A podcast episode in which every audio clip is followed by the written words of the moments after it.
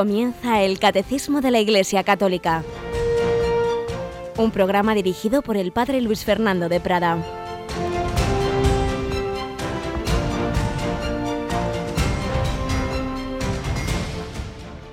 Un cordial saludo, queridos amigos, querida familia de Radio María, muy buenos días y bienvenidos a esta nueva edición del Catecismo de la Iglesia Católica, en que con la gracia del Señor vamos recibiendo esa doctrina, pedimos su ayuda para ir profundizando en ella y también para compartir en esta familia de Radio María pues cómo Dios va actuando. Tenemos hoy en el control a Yolanda Gómez. Buenos días, Yoli. Muy buenos días. Mira, Yoli, he recibido un correíto de Pablo desde Valencia y vemos lo que os decía, cómo Dios nuestro Señor actúa. Eh, cuando estamos hablando en estos días en el catecismo de la transmisión de la revelación, no es algo meramente doctrinal, no es algo frío, sino que Dios habla en los corazones de todo el que le busca. Nos cuenta Pablo que desde el inicio de la cuaresma sentía una gran sequedad. Está en ese desierto cuaresmal, hasta el punto que se había planteado dejarlo todo, dejar esa vida espiritual, pero los evangelios de los domingos le han ido hablando al corazón. Mi mayor alegría fue sentir cómo Jesús me llamaba con lágrimas en sus ojos a salir de la oscuridad de mi sepulcro y a desatarme de lo que más me gusta y que tanto mal me hace. Hace alusión obviamente al Evangelio del domingo pasado, la resurrección de Lázaro. Pero además, el martes pasado salí de casa al trabajo como de costumbre y mientras conducía pensaba, aunque rezamos el rosario en casa y en familia, no hago oración final de pareja con su mujer. Entonces ese pensamiento dice, me perseguía todo el día. Y al llegar a casa, mi mujer espontáneamente me dice, oye, ¿por qué no hacemos oración para cerrar la noche? Yo le di gracias a Dios por no dejarme solo en el desierto y por llamarme de nuevo a la vida. Y añade, yo les escucho a todos y cada uno de los días por la radio. Muchas gracias por estar presentes en mi vida a través de la radio. Un abrazo de paz y bien. Y recuerda esa cita de Ezequiel 37, que es una visión que tiene el profeta Ezequiel, un valle lleno de huesos secos, que parece que eso no tiene solución, pero el profeta invoca al Espíritu y entonces Dios hace resucitar esos huesos. Pues bien, este es, esta es la acción de Dios, esto es lo que el Señor quiere hacer en Cuaresma y siempre. Quiere resucitarnos de nuestras tibiezas o de nuestro pecado o de nuestra infidelidad. Y gracias a Dios, pues uno va viendo como sacerdote te llegan personas en que aparece esa acción de Dios, incluso a veces pues grandes conversiones en, este, en esta sociedad ya tantas veces sin fe, pero las personas se encuentran con el Señor. Pues vamos nosotros a profundizar en esa revelación del Señor y como siempre recibimos primero algunas enseñanzas para nuestra vida ordinaria, hoy de las pinceladas de don Justo López Melos.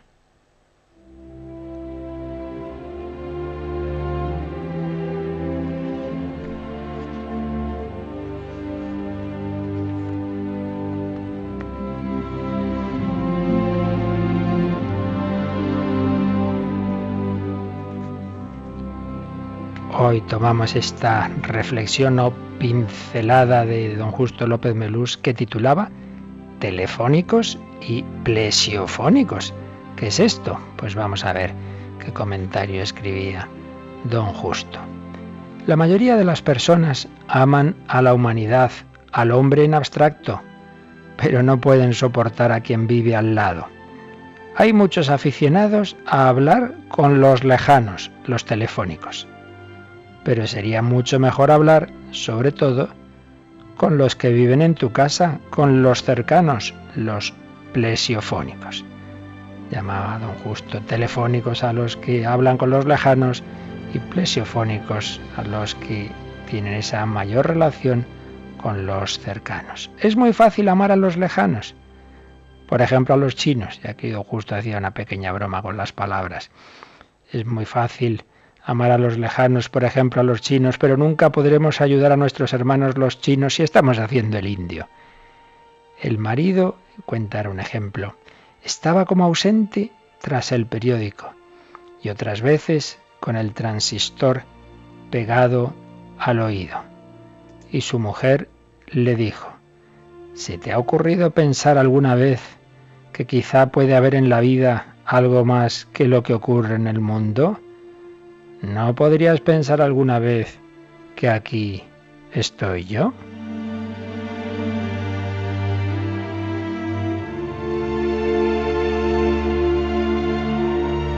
Pues sí, es verdad. Muchas veces estamos pensando en lo de fuera, nos enteramos de lo que ocurre en el extremo del mundo y no te enteras de lo que ocurre a medio metro tuyo, de lo que ocurre en tu casa, de lo que siente tu esposa, tu esposo, tus hijos. Tengamos cuidado para amar verdaderamente a todos y para amar a los lejanos. Para que eso sea real, hay que comenzar por amar a los cercanos y si no, es pura teoría, pura abstracción filantrópica.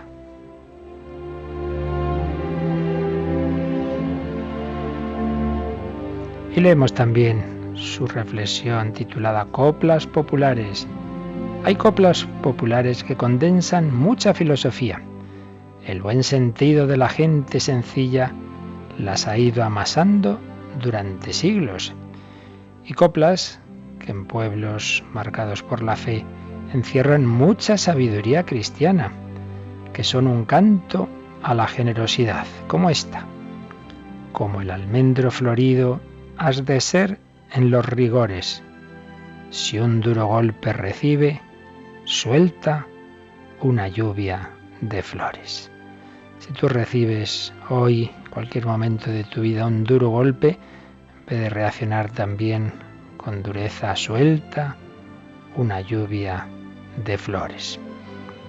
Coplas que están muy de acuerdo con el Evangelio. Podrás hallar quien bien por mal devuelva por insulto sonrisa. Sin embargo, la menta de la selva perfuma la sandalia que la pisa. Si esa planta, esa flor, esa menta de la selva perfuma la sandalia que la pisa, pues tú, aunque te sientas muchas veces pisado, ultrajado, devuelve buen olor, el buen olor del amor, de pagar el mal con el bien. Y finalmente nos recordaba este bello refrán. El amigo verdadero ha de ser como la sangre, que siempre acude a la herida sin esperar que la llamen. Pues sí, tienes que ser con tus amigos como la sangre, que siempre acude a la herida sin esperar que la llamen. Fíjate en quien necesita tu ayuda. No esperes a que te la tengan que pedir, sino estate pendiente de ayudar a tu prójimo.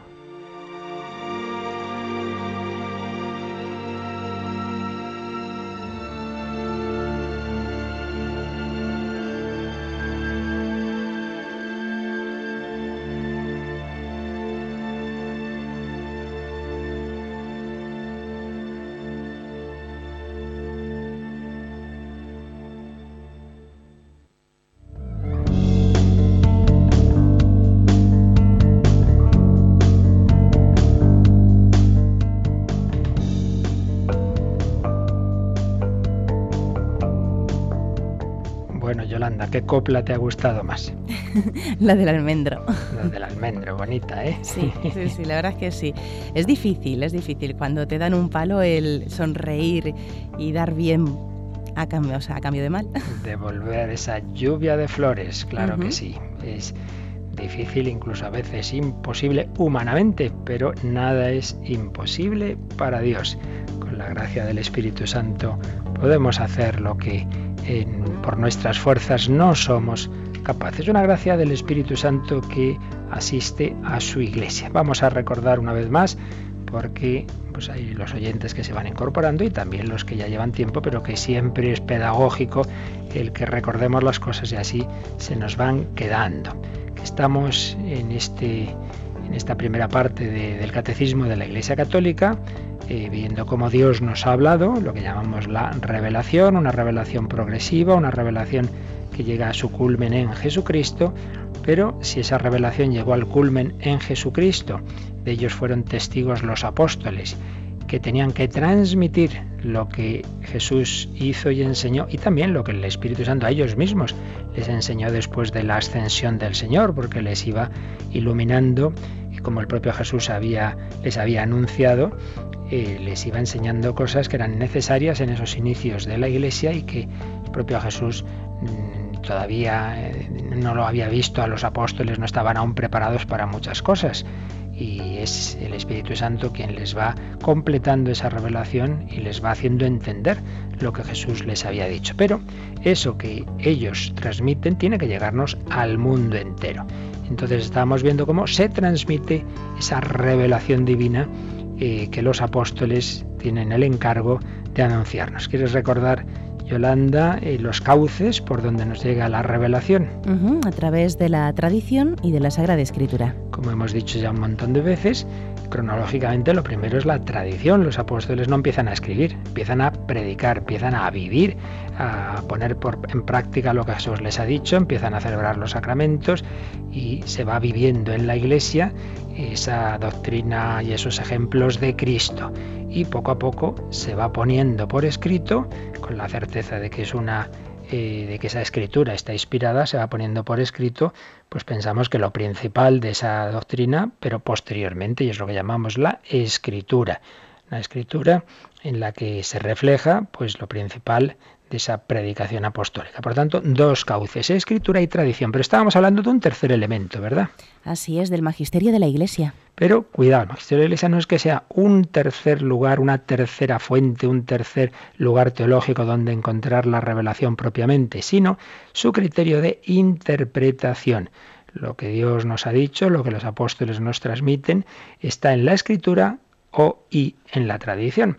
Pero muchas veces nos perdemos, muchas veces dudamos qué quiere decir esto, qué quiere decir lo otro, y si no, el Señor no nos hubiera dejado una garantía de interpretación ocurriría lo que de hecho ocurre en tantos grupúsculos cristianos, que cada uno considera su propio saber y entender como la última palabra, entonces se van formando miles y miles de grupos y subgrupos porque cada uno piensa tener la ayuda del Espíritu Santo para la verdadera interpretación. Y hay gente que te aparece en el siglo XIX, en el XX, en el XXI, como si de repente él es el que ahora entendiera a Cristo 20 siglos después. Pues no, el Señor ya dejó todo bien previsto y dejó a los apóstoles y a sus sucesores con esa promesa de, asistencia del Espíritu Santo para que lo que ellos enseñaran fuera realmente lo que el Señor quiere decirnos. Quien a vosotros escucha, a mí me escucha. Es la función de enseñar que tienen los sucesores de los apóstoles, es decir, los obispos y particularmente el sucesor de, de Pedro, es decir, el Papa. Y es lo que estábamos viendo ayer. Está precisando un poquito este tema del magisterio de la Iglesia, que recuerdo que ya lo, lo afrontábamos de, otra manera en los, en los, programas introductorios al catecismo, precisamente para explicar la importancia que tenía el catecismo y por ello, si uno quiere profundizar en ello eh, a la luz de este programa, pues que complete lo que veíamos entonces con lo de ahora y viceversa. Estábamos leyendo el número 25 de la Constitución del Vaticano II, Lumen Gentium, la constitución fundamental de este concilio Vaticano II, sobre la Iglesia. Y ahí ese número 25 está muy bien desarrollado, pues este ejercicio del magisterio, cómo puede ser, sus diversos grados. Ayer veíamos en el primer párrafo cómo los obispos eh, cuando enseñan en comunión con el Papa, eh, son testigos de la verdad divina y católica. Y los fieles, cuando eh, los obispos están hablando en su, en su campo, es decir, fe y costumbres, fe y moral, deben aceptar el juicio de su obispo dado en nombre de Cristo, no simplemente con una adhesión externa, sino una adhesión interna con religioso respeto. Pero, dice el concilio, este obsequio religioso de la voluntad y del entendimiento, de modo particular ha de ser prestado al magisterio auténtico del romano pontífice, aun cuando no hables cátedra. Decíamos que hay que ver, el Papa pues eh, lo que está explicando, eh, y, según, según cómo habla, pues según su, su, propia mente y voluntad, según el documento, el tipo de documento que usa, según si es algo que repite con, con más insistencia, ¿no? Pues todo eso implica también la, la actitud que debemos tener de, de obediencia y de asentimiento en el grado en que el propio magisterio del Papa eh, nos pida. Pero vamos al segundo párrafo del Lumen Gentium 25. Y ahí se nos habla de los obispos dispersos por el mundo pero unidos entre sí con el Papa. Dice, aunque cada uno de los prelados no goce por sí de la prerrogativa de la infalibilidad, Es decir, cada obispo, él en su diócesis, su enseñanza eh, no es infalible. Sin embargo, cuando, aun estando dispersos por el orbe, pero manteniendo el vínculo de comunión entre sí, entre todos los obispos, y con el sucesor de Pedro, enseñando auténticamente en materia de fe y costumbres, es decir, como, como obispos, no título particular, y en su campo, la fe y la moral. Cuando todos los obispos así unidos convienen en que una doctrina ha de ser tenida como definitiva, en ese caso proponen infaliblemente la doctrina de Cristo. ¿Por qué? Pues porque el Señor ha prometido a su iglesia, a la iglesia como tal, a la iglesia universal, esa asistencia del Espíritu Santo y por tanto que quien escucha a la iglesia escucha a Cristo, quien a vosotros escucha, a mí me escucha. Siempre es con esa característica de universalidad. Digamos que el Señor ha dado un carisma, un don a su iglesia, pero un don, el don de la de su asistencia que implica la infalibilidad, porque si es Cristo quien habla, pues evidentemente Dios no se puede equivocar, ese don podemos rechazarlo a título individual. Yo recibo el don del Espíritu Santo, pero como recibo la gracia para no pecar, y sin embargo puedo rechazarlo y pecar. Pero quien no puede rechazarlo es la, Iglesia como tal, como universalidad. Cuando son un obispo en particular puede rechazarlo, sí. Un sacerdote puede decir tonterías, muchas. Pero cuando es la Iglesia en su conjunto, todos los fieles moralmente hablando, con sus pastores, cuando son todos los obispos moralmente con el Papa, cuando cada uno en su sitio, o bien, como veremos enseguida, reunidos en un concilio, o cuando es el Papa. ¿Por qué cuando es el Papa si es una persona sola? Pues porque Jesús le ha dado una autoridad sobre la Iglesia Universal, que no le ha dado a cada obispo en particular se lo ha dado al conjunto de ellos unidos al Papa, el colegio episcopal, pero no a cada obispo en particular, más que al Papa.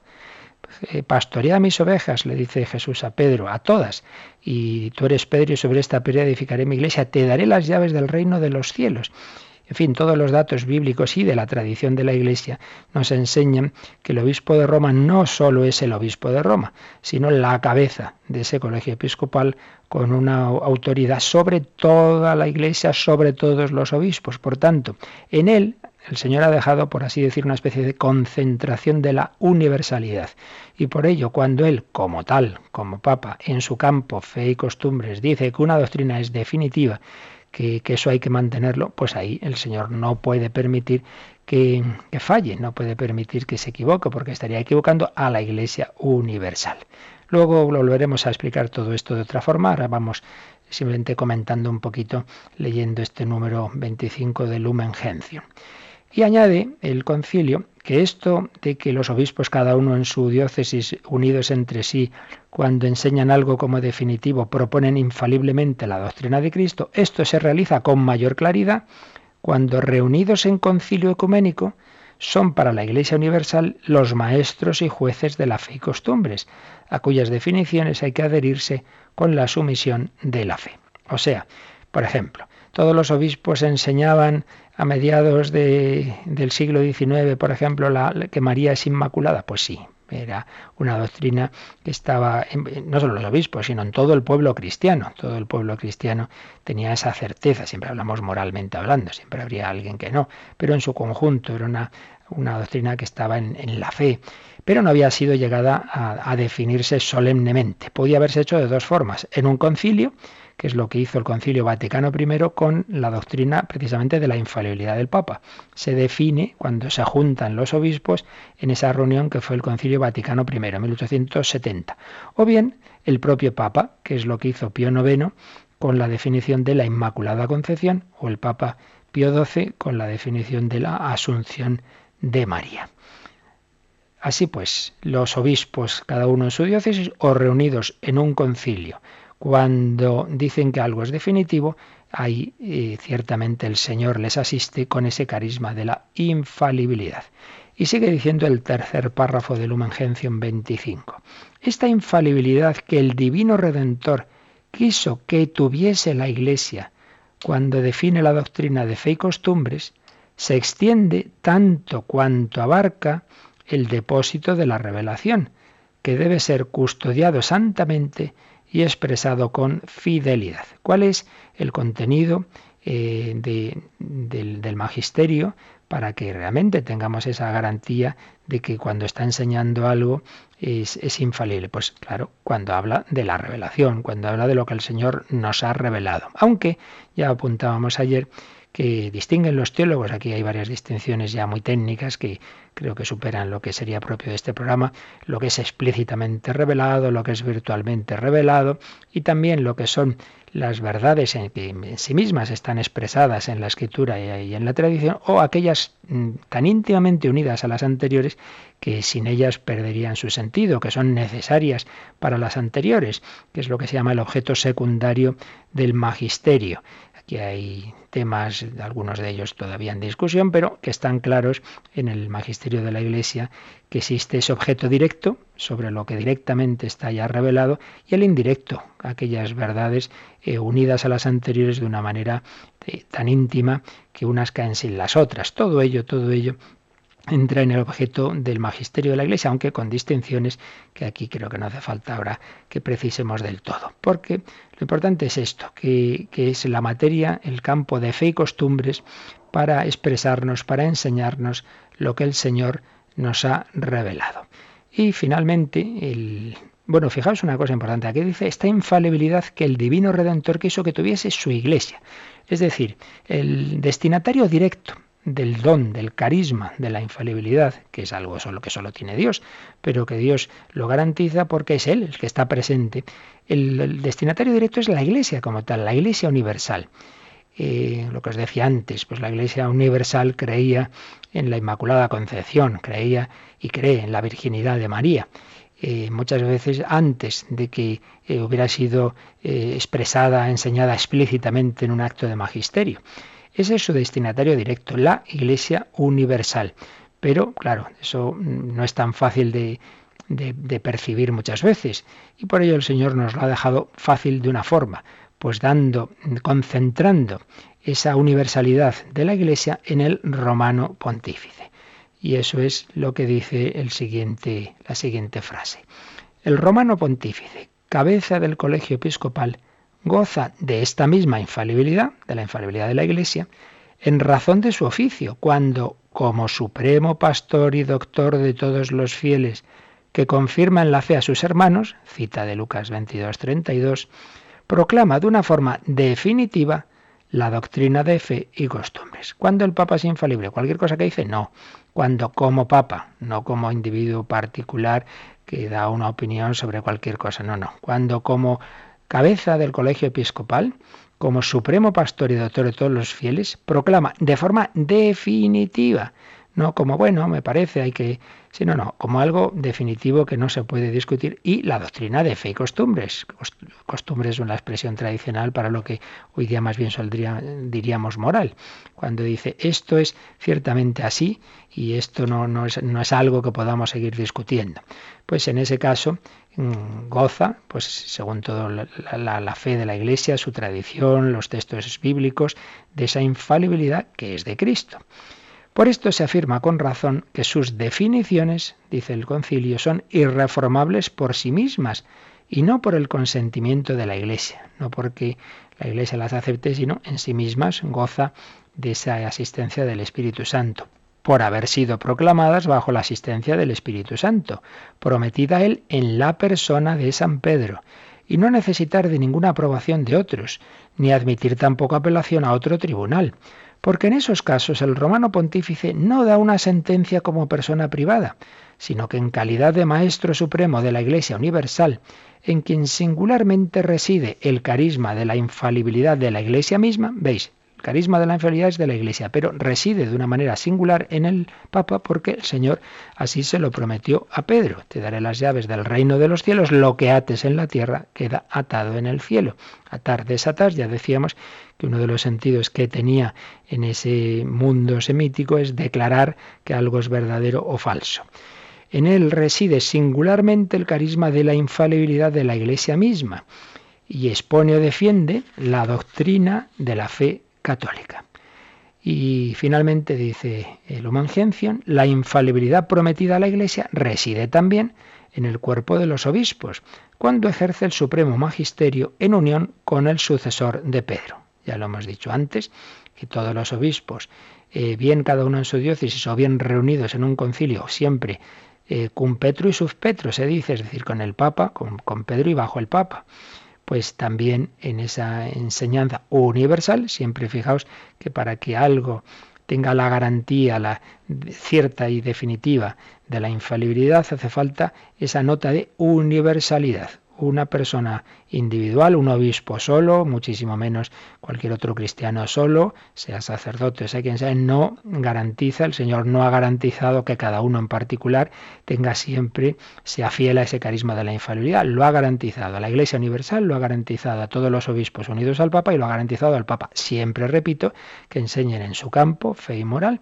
y siempre, por supuesto, que digan que algo es definitivo, no como algo que, bueno, estamos viendo, esto es opinable, eh, es aconsejable, hay que procurar ir por aquí, etcétera, etcétera. Sino que cuando ya es algo definitivo, como es la proclamación de un dogma de fe, o como es una canonización. Siempre los teólogos han visto ahí un caso claro.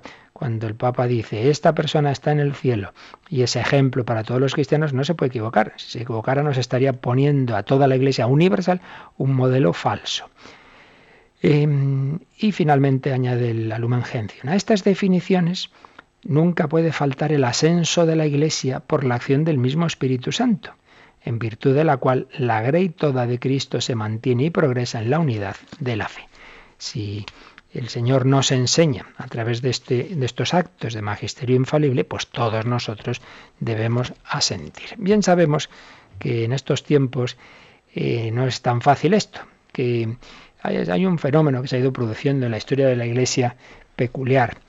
Siempre ha habido dentro de la Iglesia pues eso, eso que se llama el disenso. Siempre ha habido personas, grupos, pues que no han aceptado pues lo que enseñaba un concilio, por ejemplo, el concilio de Calcedonia en su momento, el concilio de Nicea, lo que enseñaba el Papa, siempre esto siempre se ha dado, pero pasaba una cosa y es que normalmente hasta tiempos modernos, diríamos hasta el siglo XVII, XVIII, normalmente quienes disentían de ese magisterio claramente, pues se salían de la iglesia. Decían, mire, yo no creo, yo no creo en esto, yo no creo que el Papa tenga ese carisma de infalibilidad, pienso que su opinión vale tanto como la mía, y se salían de la iglesia, rompían la comunión con la iglesia, es lo que hizo Lutero. Lutero rompe esa, esa unión con la iglesia y bueno, funda su propia iglesia es lo que ven, estos fenómenos de, de, cismas y de herejías que se han ido produciendo en la historia de la Iglesia. Pero en los tiempos modernos ocurre una cosa que ya empezó a ocurrir con el jansenismo, una, una doctrina que se extendió sobre todo en Francia, y es que quienes lo sostenían no se querían ir de la Iglesia. Entonces internamente seguían disintiendo, seguían no aceptando eh, lo que les enseñaba, lo que decía el Papa, etcétera, pero no se querían ir. Y esto en nuestros tiempos ha aumentado muchísimo, con lo cual uno se encuentra un fenómeno bastante extraño. Si yo fuera a, comprar un coche de una determinada eh, eh, marca, ¿no? Pues yo qué sé, de, de, SEAT y el que me lo está vendiendo me va y me dice, mire usted, yo que usted no me compraba un SEAT, ¿eh? sino, sino un Volkswagen. Yo diría, pero bueno, este, la SEAT aquí a quien coge, ¿no? Pone a cualquiera que no cree en sus cosas, qué cosa más extraña. Bueno, pues esto por desgracia ocurre hoy día bastante en la iglesia. Muchas veces nos llegan quejas a, en Radio María y, no digamos, claro, a quién tienen que llegar, que no es a Radio María, sino a los obispos, de que a veces pues un sacerdote dice, no, no, yo no estoy de acuerdo con esto que dice el Papa y uno se queda un poco perplejo. O lleva a sus hijos a un colegio religioso, se supone católico, el otro día recibíamos un mensaje a este respecto y, y, lo que se enseña pues no tiene nada que ver es muchas veces absolutamente contrario a la enseñanza del catecismo. Claro, esto no es serio. Si usted no está de acuerdo, si usted no cree en la infalibilidad de la Iglesia, si usted, pues entonces vale, pues sálgase, pero, pero no está bien tener un nombre, porque católico implica no solo es, no es que solo es cristiano que cree en Cristo, sino que cree que Cristo ha fundado la Iglesia y que la ha dotado de este carisma de la infalibilidad y que cree en esta interpretación, en esta asistencia del Espíritu Santo para la interpretación magisterial, pues usted no cree esto, pues dígalo claramente, diga soy cristiano eh, evangélico, pero no estoy en la Iglesia Católica. Pero no, muchas veces, claro, es más cómodo quedarse dentro, en ese puesto, eh, si eres sacerdote, en el que te ha ordenado un obispo y te ha destinado, pero te ha ordenado, te ha destinado, pero no acepta su autoridad. No me parece serio. Y esto no lo digo yo, esto lo escribían los obispos españoles en ese documento del que hemos ido leyendo algunos párrafos, esa instrucción pastoral del año 2006, del 30 de marzo de 2006, que por supuesto como casi todo o todos los documentos de magisterio de la Iglesia lo podéis encontrar en Internet. Conferencia Episcopal Española, 30 de marzo de 2006, Teología y Secularización en España, a los 40 años de la clausura del Concilio Vaticano II. Pues fijaos que en los números 50 y 51 dice cosas bastante fuertes. Eh, dice así, a través de determinadas manifestaciones se ofrece una concepción deformada de la Iglesia, según la cual existiría una confrontación continua e irreconciliable entre la jerarquía y el pueblo. La jerarquía, identificada con los obispos, se presenta con rasgos muy negativos, fuente de imposiciones, de condenas y de exclusiones. Frente a ella, el pueblo, identificado con determinados grupos, se presenta con los rasgos contrarios, liberado, plural, abierto. Esta forma de presentar la Iglesia conlleva la invitación expresa a romper con la jerarquía y a construir en la práctica una Iglesia paralela. ¿Veis lo que decíamos antes, una iglesia paralela. Para ellos la actividad de la iglesia no consiste principalmente en el anuncio de la persona de Jesucristo y la comunión de los hombres con Dios, sino en la liberación de estructuras opresoras y en la lucha por la integración de colectivos marginados desde una perspectiva preferentemente inmanentista. Pero sobre todo es el número 51, donde hace alusión a este problema que os decía. Es necesario recordar que existe un disenso silencioso que propugna y difunde la desafección hacia la Iglesia, presentada como legítima actitud crítica respecto a la jerarquía y su magisterio, justificando el disenso en el interior de la misma Iglesia, como si un cristiano no pudiera ser adulto sin tomar una cierta distancia de las enseñanzas magisteriales. Subyace con frecuencia la idea de que la Iglesia actual no obedece al Evangelio y hay que luchar desde dentro para llegar a una Iglesia futura que sea evangélica. En realidad, no se busca la verdadera conversión de sus miembros, su purificación constante, la penitencia y la renovación, sino la transformación de la misma constitución de la Iglesia para acomodarla a las opiniones y perspectivas del mundo. Y la última frase ya nos deja todavía más preocupados. Dice, esta actitud encuentra apoyo en miembros de centros académicos de la Iglesia, en algunas editoriales y librerías gestionadas por instituciones católicas. Es muy grande la desorientación que entre los fieles causa este modo de proceder. Veis la idea, ¿no? Hay personas, hay grupos que no se salen de la iglesia, pero desde dentro, en el fondo, pues rompen con la jerarquía, con la fe de la Iglesia, no creen en su magisterio, no creen en esta asistencia del Espíritu Santo, pero no se van. Y entonces uno llega tan contento y tan tranquilo a un sitio que tiene la marca de católico y se encuentra con este tipo de planteamientos. Y por ello hay que estar atentos, no obsesionarnos, pero saber que no porque algo lleve esa marca, sea un colegio, sea un libro, sea una librería, pero he ido a tal librería y vendían esto, sí, pues por sacar dinero se vende lo que sea muchas veces. Por ello esto es una llamada a formarnos todos bien. Y ahí la importancia del catecismo, el magisterio en general de la Iglesia. Porque, pues si tú oyes esto, una cosa que te extraña, pues tú mira lo que dice el catecismo. Esa es la ventaja que tenemos en la Iglesia, que hay una última palabra segura, que no es la de fulanito o zutanito, sino que es ese magisterio universal que está recogido en el catecismo. La enseñanza de 20 siglos, de los concilios, de los papas, de la tradición de los santos padres, de los santos y por supuesto de la escritura vivida en esa tradición de la Iglesia. Todo ello a qué nos lleva al encuentro Cristo. La Iglesia nos lo recuerdan mucho los papas, nos lo recuerda infinitamente de veces el Papa Francisco. No es un fin en sí mismo, no debe ser autorreferencial, no nos anunciamos a nosotros mismos. No, no, la Iglesia es simplemente transparencia de Cristo.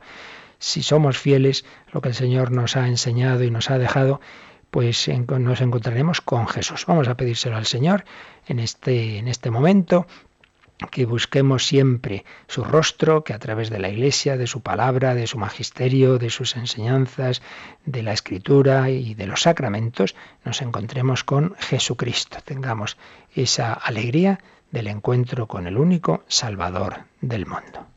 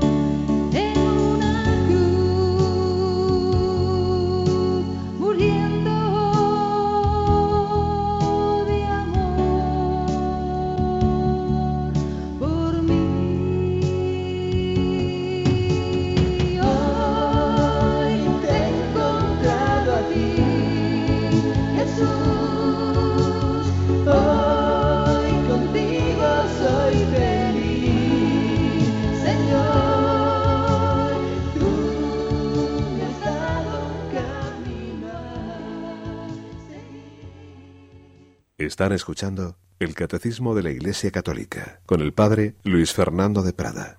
Hoy te he encontrado a ti, Jesús. Yo busco a Jesús, Jesús vivo, Jesús presente en la Iglesia, Jesús que nos enseña a través de esa Iglesia que él mismo ha instituido. Vamos a leer, a releer, me parece que ayer ya lo leíamos, el número 88, Yolanda, los dogmas de la fe. El magisterio de la Iglesia ejerce plenamente la autoridad que tiene de Cristo cuando define dogmas, es decir, cuando propone, de una forma que obliga al pueblo cristiano a una adhesión irrevocable de fe, verdades contenidas en la revelación divina, o también cuando propone de manera definitiva verdades que tienen con ellas un vínculo necesario. Pues bien, aquí ya podemos entender mejor este número después de todo lo que hemos dicho. El magisterio de la Iglesia ejerce plenamente la autoridad que tiene de Cristo. Autoridad que tiene de Cristo. Magisterio auténtico quiere decir que está avalado por la autoridad de Cristo, pero tiene diversos grados. Y el grado supremo es cuando define dogmas, es decir, cuando propone de una forma que obliga a todos a una adhesión irrevocable de fe Verdades, fijaos que ha dicho dos tipos de verdades, o bien contenidas en la revelación divina, expresamente contenidas, o bien cuando propone de manera definitiva verdades que tienen con ellas un vínculo necesario, lo que os decía del objeto secundario del magisterio. Hay verdades que aunque no están explícitamente dichas, están tan unidas a ellas que, unas con otras pues no se mantendrían, por así decir. Pues bien, ahí eh, el magisterio de la Iglesia ejerce una, digamos, una autoridad suprema. Pero vamos a leer también, antes de comentar esto, el número 89, que tiene una aplicación espiritual. Existe un vínculo orgánico entre nuestra vida espiritual y los dogmas. Los dogmas son luces que iluminan el camino de nuestra fe y lo hacen seguro. De modo inmerso, si nuestra vida es recta, nuestra inteligencia y nuestro corazón estarán abiertos para acoger la luz de los dogmas de la fe. Es muy interesante este número porque nos hace ver que aquí no estamos hablando de puras elocubraciones bizantinas, como se suele decir, ¿no? Sino que las verdades de fe, claro, tienen que ver con la vida espiritual. Vamos a poner un ejemplo. Hay cinco grandes verdades de la doctrina católica sobre la Virgen María. Cuatro de ellas definidas como dogmas y otra que está en la enseñanza universal, aunque aún no se ha definido. ¿Cuáles son esas verdades? Que María es Madre de Dios, que María es Virgen, antes, durante y después del parto, que María es Inmaculada y que María está asunta a los cielos en cuerpo y alma. Las cuatro definidas dogmáticamente y una quinta que es la, la mediación de María, la intercesión de María, María Madre de la Iglesia, María Madre Cristiana, en fin, distintas formas de expresarlo. Pues bien, no es que sean verdades así eh, puramente abstracta, sino que tienen que ver con mi vida espiritual. Si yo creo, por ejemplo, que María está asunta a los cielos en cuerpo y alma, eso me ayuda a dirigirme a ella. Mi madre, mi madre tiene un corazón humano, mi madre me mira con cariño. Si yo creo que María es inmaculada, me está mostrando que el buen cristiano lucha contra el pecado, lucha por vivir en la gracia. Si María es virgen, me está mostrando un camino de pureza. Las verdades ayudan a nuestra vida espiritual, pero dice el catecismo que lo contrario también es verdad, a saber, si yo llevo una vida espiritual, eso me ayuda también a aceptar humildemente las verdades. Si uno, por ejemplo, llevara una vida muy desordenada en el campo de la castidad, una persona que se ríe de la castidad, de la virginidad, pues muy fácilmente va a decir que bueno, eso de que María fue virgen, no, hombre, qué tontería. Jesús es hijo de José y de María al modo natural y no estoy eh, diciendo eh, imaginaciones mías. Estas cosas se dan, muchas veces ideas que se dicen, uno mira la vida de la persona que las dice y dice, ah, claro, ya, ya, ya entiendo un poquito más. Hay una unión entre la vida y la doctrina puntos 88 y 89 sobre los dogmas de la fe. Vamos a ver si me da tiempo en estos pocos minutos que nos quedan a esquematizar todo lo que hemos dicho sobre en estos días sobre el magisterio de la Iglesia que nos queda. La pena es que aquí no pueda yo poneros una pizarra, ¿verdad? Y una pizarra quedaría esto más claro. Pero bueno, intentamos esquematizar. Estamos hablando de magisterio auténtico, auténtico es decir, autoritativo, avalado por la autoridad de Cristo, por lo que los fieles están, estamos obligados a aceptar la enseñanza porque eh, el, Espíritu Santo es quien Jesús ha prometido. Pero, ojo, la asistencia del Espíritu Santo no avala infaliblemente todos y cada uno de los actos concretos del magisterio. ¿Qué es lo que avala? El conjunto de la enseñanza de los obispos que mantengan la comunión con el sucesor de Pedro, pero según el tipo de enseñanza, pues es también la obligación de asentimiento, admite diversos grados. Entonces, tipos de magisterio. Pues aparte vamos a dejar de lado lo que se suele decir también un magisterio implícito, cuando hay una doctrina implícitamente contenida en una praxis de la fe de la Iglesia. Vamos a dejar esto de lado, es un poquito complicado, nos interesa más el magisterio explícito. Magisterio explícito puede ser o del sucesor de Pedro, el romano pontífice, o del conjunto de los obispos en comunión con él. Porque luego estaría el magisterio de un, obispo solo en su diócesis, el magisterio particular, que evidentemente también obliga, pero no nunca llega al grado, al grado supremo del que aquí estamos hablando hoy, que es la posibilidad de que sea infalible. Eso solo se da o en el magisterio del, Papa o en el magisterio del conjunto de los obispos en comunión con él, el episcopado universal. Y a su vez, estos magisterios, sean del Papa o sean del conjunto de los obispos, ambos pueden ser ordinario o extraordinario. El magisterio del Papa, ordinario.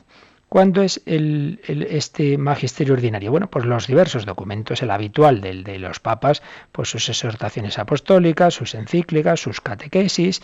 Eh, dado que eh, Jesús le dio una autoridad universal, este magisterio del Papa tiene esa característica de que equivale a como si fuera el de todos los obispos unidos, porque él tiene esa autoridad sobre todos.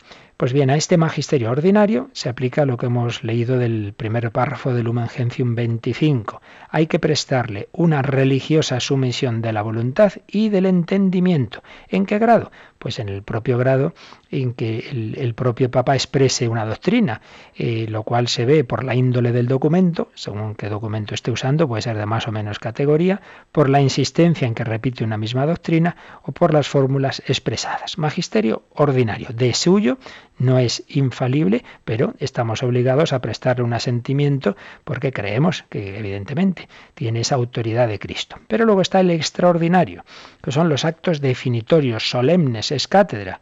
Cuando el Papa define una verdad como revelada, ahí tenemos que prestarle un asentimiento de fe, totalmente, ahí no hay ninguna duda. Y cuando propone una verdad no directamente revelada, pero de ese objeto indirecto que os decía o secundario que está muy unida a las verdades reveladas, también hay que prestarle un asentimiento definitivo, aunque no se diga propiamente un asentimiento de fe, puesto que no es directamente, por ejemplo, tenemos claro que creer que, la objetividad y la capacidad de la razón humana para creer eh, verdades ciertas y está implícita en todo dogma. Pero claro, yo no, no, no, lo meto en el credo, pues creo que la razón humana es capaz de conocer la verdad. No, eso no lo decimos eh, de esa forma. Bien, ordinario y extraordinario. Y en los obispos, pues también, ordinario y extraordinario. ¿Cuál es el ejercicio ordinario del magisterio? Pues cuando todos los obispos dispersos por el mundo están enseñando una doctrina, todos ellos coinciden, cada uno en su lugar, en la enseñanza de algo, con el Papa están enseñando en magisterio ordinario algo que puede ser también infalible si es eh, de fe y costumbres y lo proponen de una manera definitiva. Y extraordinario, pues cuando están reunidos en los concilios ecuménicos y en esa reunión proponen una doctrina, pues también eh, como definitiva, eh, que por tanto hay que aceptar o con un acto de fe, si es algo revelado, o en cualquier caso con un asentimiento definitivo. Magisterio del Papa, magisterio de los obispos, magisterio ordinario, extraordinario, y siempre eh, para que se dé la infalibilidad, pues tiene que darse estas características, que es en el campo de fe y de costumbres, que es presentado de una manera definitiva esa doctrina y que tiene esa característica de que se, se le da a toda la Iglesia universal, no a un grupo en particular. Puede ser y es infalible el Papa cuando define cátedra, cuando como sucesor de Pedro proclama una doctrina para mantenerla definitivamente, para zanjar una cuestión discutida, imponiendo su aceptación a la Iglesia universal. Y lo mismo los obispos cuando definen en, un concilio ecuménico algo, pues con esas mismas características, de que es algo ya definitivo. Es, son casos claros de infalibilidad. Pero también decimos se puede dar la infalibilidad en el magisterio ordinario. Si todos los obispos dispersos por el mundo se da una coincidencia universal en la enseñanza de una doctrina como definitiva, pues lo mismo, se está dando esa, esa condición eh, que implica la infalibilidad.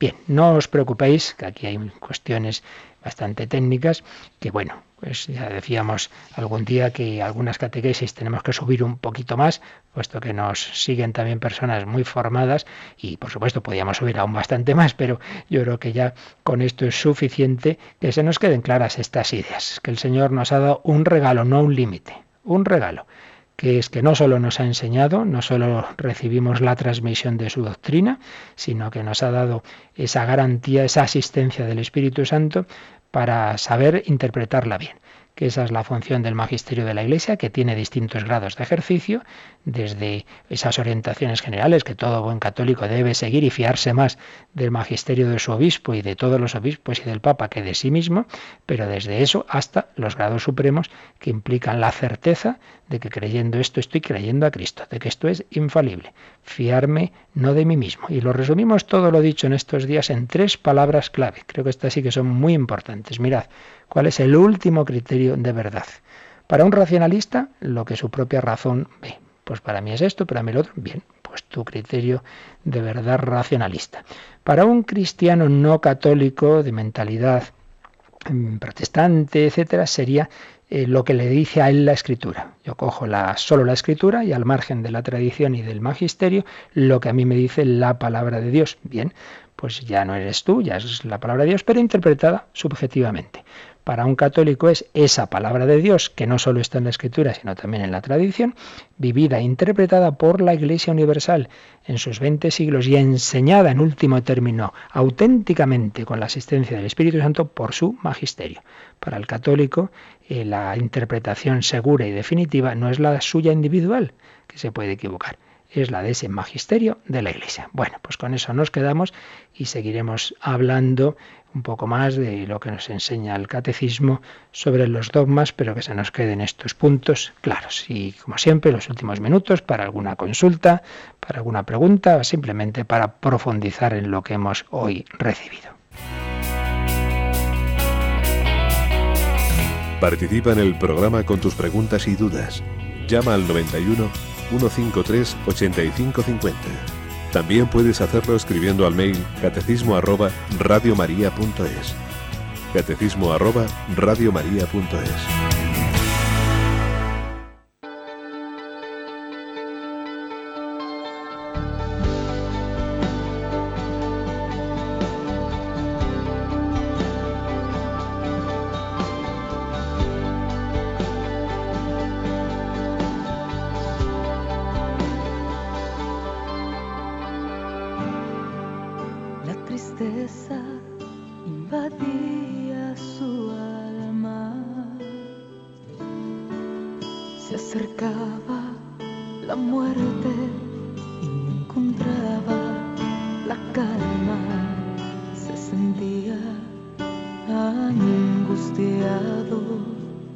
la agonía abrir.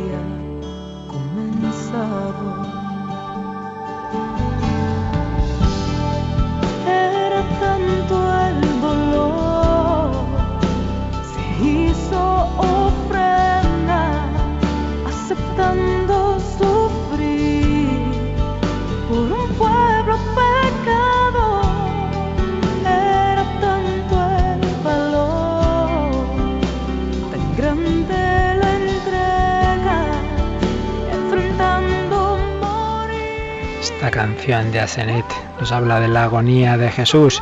Estamos preparándonos a la Semana Santa. Teníamos de ayer, Yolanda, te habían hecho una llamada más de tipo personal, pero podemos aprovechar este momento, ¿verdad? Pues sí, nos llamó Mari Carmen de Madrid y nos dijo que, bueno, quería preguntarle si hizo bien o no en llamar a su marido, interesarse cómo estaba después de una operación que le habían realizado. Su marido la había dejado ya hace años para irse con otra mujer y claro, dice, no sé si he hecho bien o no en, llamarle. A lo mejor cristianamente sí, pero no lo sé, no estoy segura, entonces quería que usted le, le dijera algunas palabras. Bueno, como siempre digo, aquí no me toméis muy en serio porque claro, no conozco bien las circunstancias este tipo de consultas tan personales, pero hombre, como principio general apliquemos lo que hemos leído del almendro, ¿verdad? Te han tratado mal, pues ¿por qué no? ¿Cómo no? Tú responder bien pues, pues que, y, y sobre todo en circunstancias así, pues claro que sí. El cristiano se preocupa por todos y también por aquel que a lo mejor no se ha portado bien contigo. Responder al mal con el bien. Como principio en general, sin conocer más, pues yo diría, yo diría que, que ha hecho muy bien. Y veo aquí un par de correos. ¿Qué quiere decir correr el riesgo de no permitir al Espíritu Santo actuar en nosotros? Bueno, pues que el Señor se nos comunica, el Señor nos ilumina, el Señor nos da su gracia, pero a esa gracia de Dios en nuestra libertad podemos responder bien, mal, regular, de muchas formas. La prueba es que los apóstoles de Jesús hubo quien respondió muy mal y se acabó perdiendo, y que es Judas, y hubo quien respondió muy bien. Y también nos escribe nuestro habitual Ignacio Fernández, eh, hablando de, de la importancia de estos últimos programas sobre el magisterio de la Iglesia. Sí, ya leeremos, si no, mañana completo el correo porque tenemos también una llamada. Sí, nos ha llamado Nora y nos pregunta por qué en las letanías decimos estrella de la mañana, ya que es una acepción que también se utiliza en el ocultismo. Bueno, pues yo creo que, sinceramente, en estas cosas, cuando de algo no conozco bien, lo, lo, digo. Ahora mismo no sabría responder el origen de esta letanía, pero lo que sí digo es que porque luego el ocultismo diga una cosa, eh, eso no quiere decir que nosotros la hayamos cogido de ahí, más bien al revés, más bien al revés. Es decir, que algo eh, se, se, se, use en determinados contextos no, no buenos, no quiere decir que nosotros lo hayamos cogido de ahí. Muchísimas veces es justamente al contrario. Por tanto, que no se preocupe, pues cuántas cosas buenas luego son tergiversadas, ¿no? Pero eso no quita que su origen sea bueno. Creo que el origen está en alguna expresión bíblica, pero ya digo, ahora mismito no recuerdo. Si puedo y me acuerdo, lo, lo, lo, en la próxima ocasión lo, lo miramos y lo respondemos. Muy bien, pues lo dejamos aquí. Os recuerdo que estamos en nuestra semana de ejercicios espirituales, que a las doce y media tenemos la próxima meditación, luego a las seis de la tarde, a las once de la noche, y que la semana que viene, no os olvidéis, lunes, martes y miércoles santo tenemos ejercicios espirituales intensivos, es decir, cuatro meditaciones al día de la misma tanda, de la tanda del Padre Francisco Javier Fernández Perea. No os lo perdáis podéis intentar esos días recogeros más para poder hacer verdaderamente ejercicios, que no es solo ir a una charlita, sino durante todo el día estar en oración, estar en meditación. Cuatro horas al día tendremos esas meditaciones. Y también recuerdo que mañana va a ser el último día que estará nuestra encuesta de programación en la página web. Eh, así que si aún no habéis votado nuestros programas, hacerlo. ¿Tenemos alguna cosa más, Yolanda?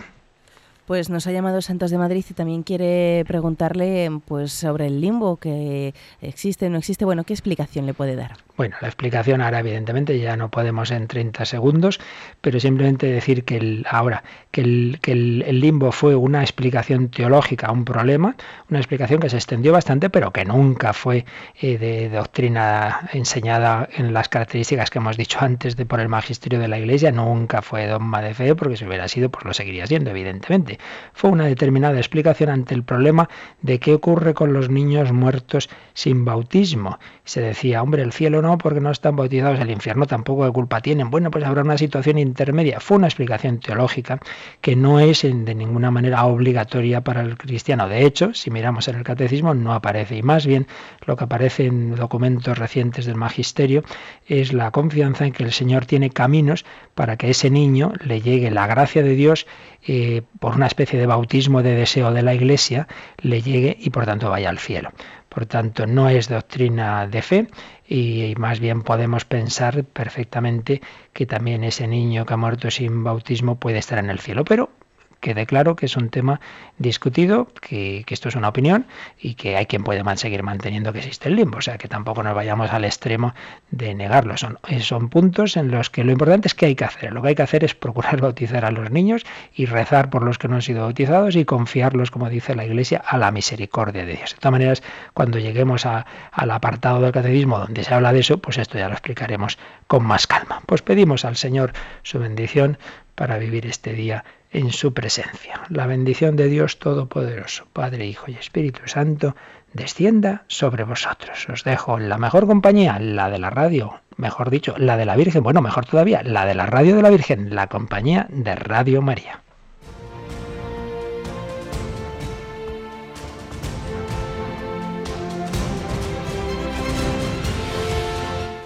Han escuchado en Radio María el Catecismo de la Iglesia Católica, un programa dirigido por el Padre Luis Fernando de Prada.